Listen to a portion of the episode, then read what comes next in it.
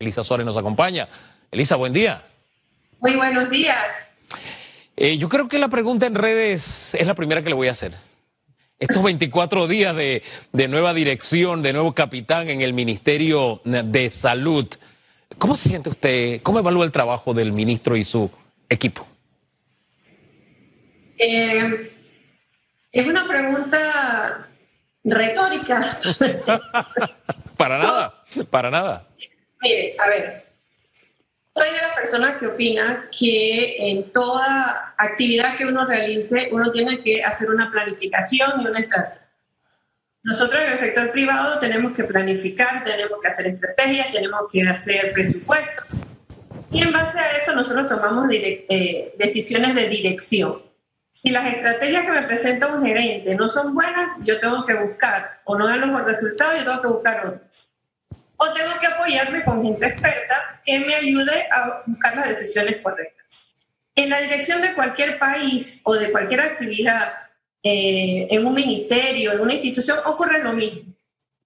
Eh, lo que no puede seguir pasando es que cometamos exactamente los mismos errores sin importar las personas. Para mí el tema aquí es un tema de estrategia y es lo que no estoy viendo. No, no lo vi antes y no lo veo ahora. Y vuelvo a tener y a decir lo que dije hace tres semanas, que yo confío en que sea un problema de comunicación y que no sea un problema de que no exista. Prefiero tener la mente aún en ese aspecto positivo. Pero para mí, mi, mi trabajo, lo que yo hago, que es la estadística, estar revisando números, ver cómo progresan las cosas. Lo que a mí me han dicho los números es que nosotros, si no variamos la estrategia, no vamos a variar los resultados. Y los resultados en este momento no son buenos.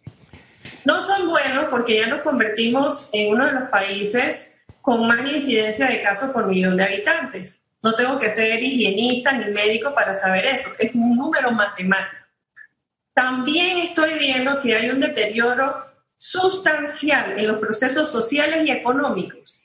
Es decir, que además del deterioro en salud, seguimos teniendo progresivamente un deterioro en las otras actividades que debemos realizar.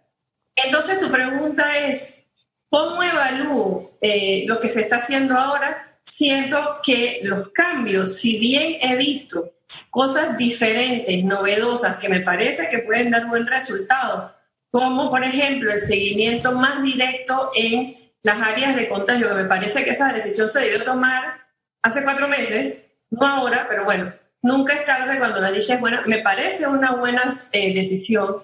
Me parece una excelente decisión lo que oí el día de ayer de que se está consultando a, países donde las cosas han salido mejor que en el nuestro. Decisión que se debió tomar hace cuatro meses y no ahora, pero bueno, se está tomando. Esas decisiones son correctas, pero ¿sabes qué es lo que sigue faltando?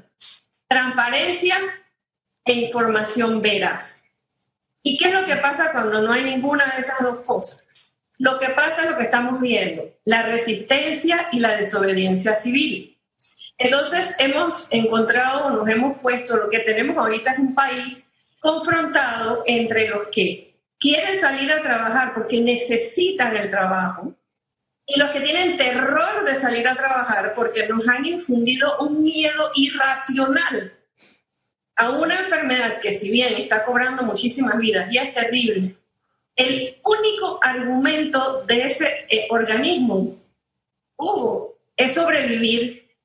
Ese virus no vino a acabarnos con la economía, no vino a acabarnos con la vida. No, no, no. Ese virus vino a sobrevivir él. Y la lección que nosotros no hemos aprendido, sí. Eh, la gran lección que nosotros no hemos aprendido, y creo que en el mundo, es que los que estamos luchando contra nuestras propias debilidades somos nosotros. Nosotros que no hemos aprendido a ser organizados, a quitarnos todo tipo de interés político, social, ideológico, personal, gremial, para luchar contra las propias debilidades humanas. ¿Y cuáles son esas debilidades? No somos organizados, no somos disciplinados. Queremos todos tener preponderancia sobre las cosas y muchos quieren sacar ventaja de las situaciones complicadas. Entonces, mientras nosotros no cambiemos esa actitud, tú puedes cambiar a todos los funcionarios que tú quieras. y nosotros vamos a obtener exactamente los mismos resultados. La gente va a actuar en función de lo que siente. ¿Y qué es lo que la, que la gente siente?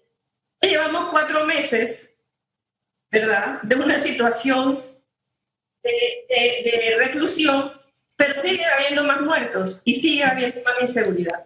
Entonces, de eso la gente tiene dos acciones. Sigue teniendo mucho miedo o simple y sencillamente ya no le da importancia. Y ahí es donde está la situación que estamos viviendo en este momento. Hombre, eh, también hay un tercer grupo, usted habló de dos, hay un tercero, hay unos que no hemos parado de trabajar incluso en pandemia y le hemos dicho a la gente, podemos, vamos a seguir adelante, pero tenemos que trabajar en la dirección correcta. Pero en fin, después de todo lo que me acaba de decir, no quiero que sienta la tentación de que la siguiente pregunta es retórica también, una pregunta en serio. El presidente dijo que él se siente tranquilo. ¿Usted se siente tranquila también? ¿Comparte la tranquilidad del presidente? Digo, yo necesito que me den paz y tranquilidad porque la, la, situación que vivimos es muy complicada. Pero yo necesito que me den paz y tranquilidad no en forma verbal. Necesito que me den paz y tranquilidad con ellos. ¿Cuáles son los hechos? Seguridad de que las decisiones que se han tomado, por ejemplo, en los 12 puntos que presentó el presidente en la Asamblea Nacional de Reactivación Económica, tienen una estrategia tienen un responsable y tienen una forma de hacerse. Esa parte no la he visto, no me siento tranquila todavía. Necesito tranquilidad como, sabiendo, por ejemplo, que las decisiones que se tomaron en la mesa tripartita y que ahora se están convirtiendo en ley de la República para su cumplimiento, lo que, res, lo que dice ahí es realmente lo que se acordó en esa mesa.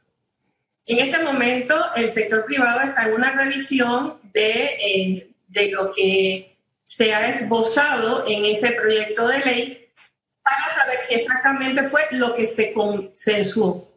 Y eso no pasa, Hugo, entonces tampoco estoy tranquila, porque entonces estuvimos dos meses sentados en una mesa, llegando a tomar decisiones de carácter tripartita que no necesariamente llegaron a feliz Yo confío, quiero pensar que una vez hagamos el análisis, lo que salga del análisis es que todo lo que se consensuó es lo que está en la ley. Eso lo sabremos más adelante. Así que tampoco estoy tranquila. Y tampoco estoy tranquila y tampoco es retórico y tienes toda la razón, porque, mira, Álvaro, tú sabes cómo se hace en un país para que las cosas funcionen, aunque es un país indisciplinado, porque Panamá es un país indisciplinado. Tú tienes que tener un, tú, tú sigues a un líder por convicción, tú no sigues a un líder por pasión. Nosotros cambiar el discurso de miedo, tenemos que cambiar el discurso del regaño, tenemos que cambiarlo por el discurso de la enseñanza. Todos los días yo tengo que decirle a las personas por qué se tienen que lavar las manos, por qué tienen que guardar distancia. Todos los días, pero yo no puedo seguir permitiendo, y me van a disculpar, que nosotros aquí tomemos decisiones según el funcionario que me tocó en el lugar donde me hicieron el chequeo en la playa, en el golf o en la fiesta en el barrio, eh, en uno de nuestros barrios populares. No pueden ser decisiones distintas, tienen que ser decisiones iguales, pero no pueden ser decisiones absurdas. No pueden ser decisiones que hagan, por ejemplo, mira, mira, mira este ejemplo que te. Nosotros decidimos pagar a través de la cédula un bono. Perfecto. ¿Cuántos bonos se entregan? En tres días se entregan una cantidad eh, grandísima de esas cédulas. Pero los lugares donde yo tengo que ir a comprar con ese bono, el lugar donde yo puedo pagar con mi cédula, es reducido. Así que no importa que yo lo distribuya en tres días, yo voy a tener una aglomeración de personas en ese lugar. La estrategia falla. ¿Qué se hace en ese momento? Tú revisas la estrategia y comienzas a cambiar lo que está mal. ¿Por qué yo no estoy tranquila? Porque lo que yo no estoy viendo es que nosotros estemos semanalmente monitoreando las estrategias para saber cuáles no funcionan y cuáles no nos funcionan. Nos hemos ido a pensar en, comprar medicamentos ahora carísimos que casi no existían en el mercado, que hubo acaparación. ¿Y qué pasó con los medicamentos que en países pobres, en África, en Australia, en Ecuador, en Centroamérica han estado dando resultados para bajar la incidencia de que la gente no tenga que llegar al hospital, que es donde tenemos la crisis, porque no tenemos cama. ¿Por qué no hemos pensado como el país que somos? Somos un país pobre, Álvaro. Eh, perdón, Hugo. Somos un país que tiene la necesidad de buscar las soluciones que tiene el país, pero tampoco lo hacemos. Y discúlpenme, pero se los voy a decir, el Redencivir, y estuve investigando, pues es un tratamiento de dos mil y pico de dólares por persona. Wow. Tenemos la capacidad de traer la suficiente eh, ese tipo de medicamentos o tratamos de buscar otras alternativas. Yo tendría dos o tres planes, eso es lo que yo haría. Tendría clústeres con planes específicos, por ejemplo, suministrando en las tiendas de barrio la cantidad suficiente de alimentos para las personas que van a quedar en esas áreas confinadas, con un seguimiento donde la persona o una sola persona por familia puede salir porque no la puedo llevar a otro lugar. Esa podría ser una estrategia. Tengo dos o tres lugares que suministrarle alimentos porque en esta crisis tú tienes que ver dos cosas, la salud y la alimentación. Si tú no tienes alimento, tú vas a salir aunque estés enfermo porque tú vas a salir a buscarle comida a tus hijos. Así que no nos hagamos eh, ciegos con esta situación. ese clúster no funcionó. Bueno, ¿Qué hice en el otro clúster? En el otro clúster usé otra estrategia y yo mido después de eso cuál me está funcionando y comienzo a aplicarla. Claro. No puede ser que pasen dos meses, tres meses, confinamiento, confinamiento. Claro, mientras tú estás confinado, va a bajar la cantidad de contagios, evidentemente. Pero ¿qué va a pasar apenas lo abra? Va a volver a subir. 15 días más de confinamiento sin tomar otro tipo de medidas como las que te estoy diciendo, estratégicas de distribución de alimentos, de, de confinamiento especial, de áreas donde tengamos a las personas realmente que están contagiadas y no pueden seguir en su casa. Mientras no cambiemos la estrategia, después de los 15 días, si nos ponen nuevamente confinamiento, lo único que vamos a conseguir son cientos de empresas más que no van a abrir. Entonces, simple y sencillamente no habrá trabajo cuando nuestra gente eh, pueda curarse. ¿Sabe que Yo no, no es que le quiera poner eh, la cerecita a todo este pastel que usted nos ha servido, pero en la primera respuesta usted habló de desobediencia civil. ¿En qué medida, y bueno, ayer la ciudad estaba, los supermercados estaba eso, eh, a propósito de aglomeración, estaba insufrible, ¿no? Pero todo esto por, por un tema que usted tocó, pero no tocó, comunicación. Ah, ¿Qué tan profunda es la crisis o el distanciamiento comunicacional entre el gobierno y el resto del país? Álvaro, eh, te amaneció pensando en Álvaro hoy. Yo tengo un problema hoy contigo. Yo tengo un problema hoy contigo. ya me di cuenta. Cerebro, perdona, eh, mi querido Hugo. No se preocupe, tranquila. A ver, vamos. Me puedes decir otro nombre si quieres. No, tranquila, usted no se preocupe, vamos adelante. Fíjate, qué importante es la comunicación, pero hay una cosa que se llama comunicación efectiva. Y la comunicación efectiva es cuando la persona siente que tú le hablas con la verdad. La verdad que a veces duele. La verdad que son números complicados y difíciles. Pero si tú me dices la verdad a medias o me dices una verdad que yo siento que no es verdad o que divaga, entonces yo no te voy a creer. Entonces ahí la comunicación deja de ser efectiva para hacer simple y sencillamente una transmisión de datos que no me sirven absolutamente de nada. A mí no me sirven los datos, por lo menos a mí no me sirven los datos que nos dan eh, todos los días de cuántos está, cuántas pruebas se hicieron, cuántos han fallecido lamentablemente, cuánto se ha sanado, mientras yo no sé cosas como para poder hacer estrategias. ¿Dónde está muriendo más la gente? En su casa, los que se quedan en su casa, en hoteles, los que están en sala, los que llegan a, eh, por ejemplo, a la UCI. Porque yo te digo que esa información es importante para tomar decisiones, incluso para nosotros en el sector privado hacer recomendaciones. Porque si yo no tengo o no sé dónde es que está realmente el foco de eh, la morbilidad alta, ¿verdad? Yo tampoco te puedo recomendar, por ejemplo, qué áreas abrir. Tú quieres que yo, sector privado, te dé una recomendación de qué cosas abrir y cómo abrirlas y cuál sería el proceso y cuántos, eh, cuántos contratos yo podría reactivar. Claro. ¿verdad? Nosotros hemos hablado de Personalmente, he hablado mucho de que no creo eh, en los bloques, sino que creo en abrir eh, regiones. Lo he dicho reiteradamente y lo mantengo. Pero tú quieres que yo te lo recomiende, pero tú me, yo carezco de información que si bien no soy del sector médico, sí soy una persona que tiene que trabajar con una estrategia.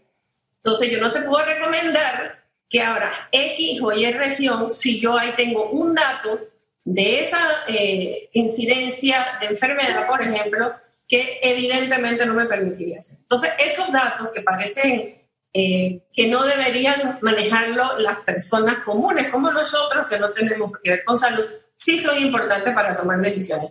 Y también creo que en los, en los grupos de apoyo eh, que está usando el gobierno, no solamente nos tenemos que centrar en la parte médica, científica, que es sumamente importante, pero tú tienes que tener estrategias, tú tienes que tener eh, eh, salud ocupacional, tú tienes que tener personas del sector privado que representen sectores económicos, no grupos económicos, que son cosas muy diferentes.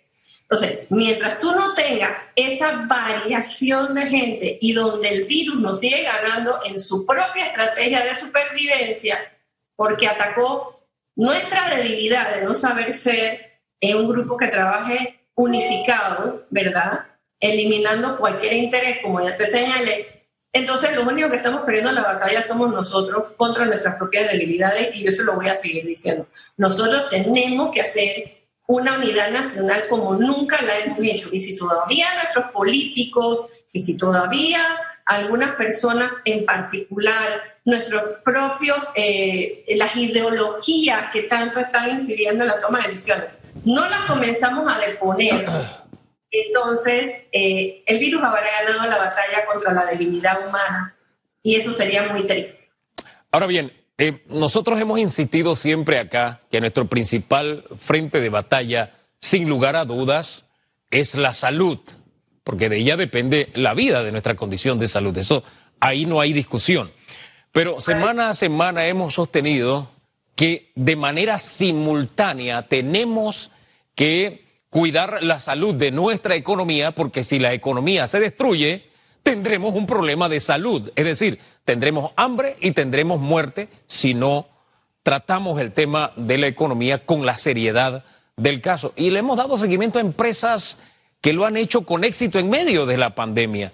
Y con toda la modestia del caso, una de esas empresas es precisamente esta, donde no hemos dejado de transmitir, de trabajar, de estar ahí al pie del cañón en medio de la pandemia y enfrentando cada día esta situación de manera innovadora, pero sin detenernos. Bien, dicho eso, paso a la pregunta.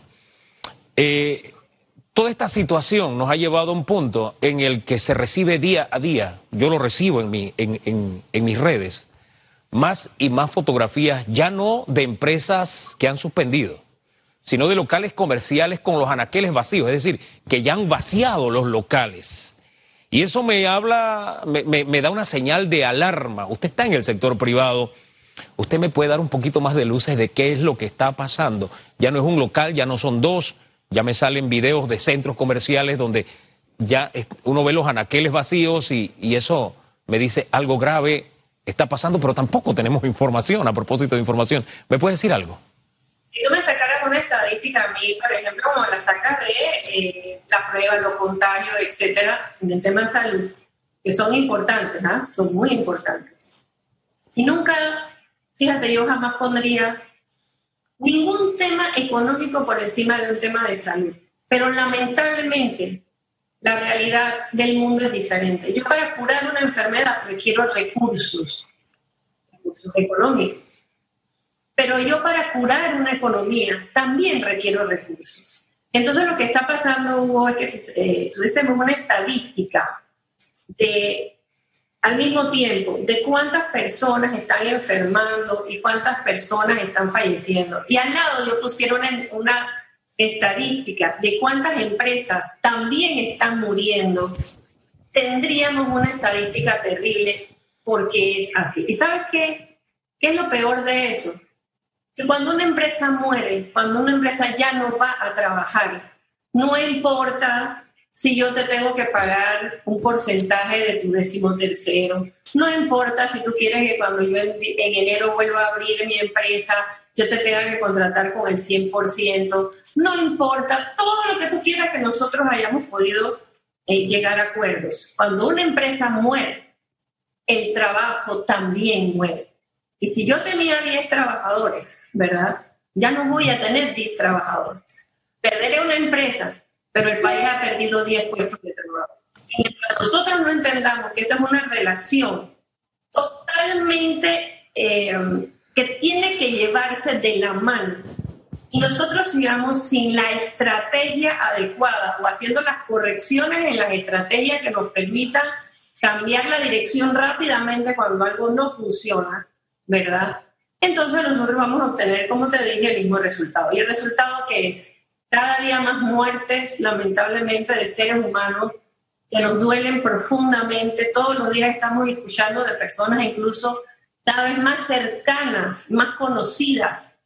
Este, esta enfermedad no distingue entre empresarios, trabajadores, eh, eh, blancos, negros, asiáticos. No, esta es una enfermedad que no distingue a nadie. Puede morir cualquiera. Pero al mismo tiempo estamos viviendo la desaparición de sectores privados, y de, empresas generadoras de empleo, estás leyendo en las redes, estoy segura que sí también, historias de personas que te están contando cómo por 20, 25 años lucharon todos los días con su pequeña empresa, su mediana empresa, que con eso educaron a sus hijos, que le han dado todo por todo ese tiempo a su empresa y que ahora simple y sencillamente tienen que cerrar y no van a seguir trabajando. Entonces, yo creo que aquí hay que tener una dosis de humanidad.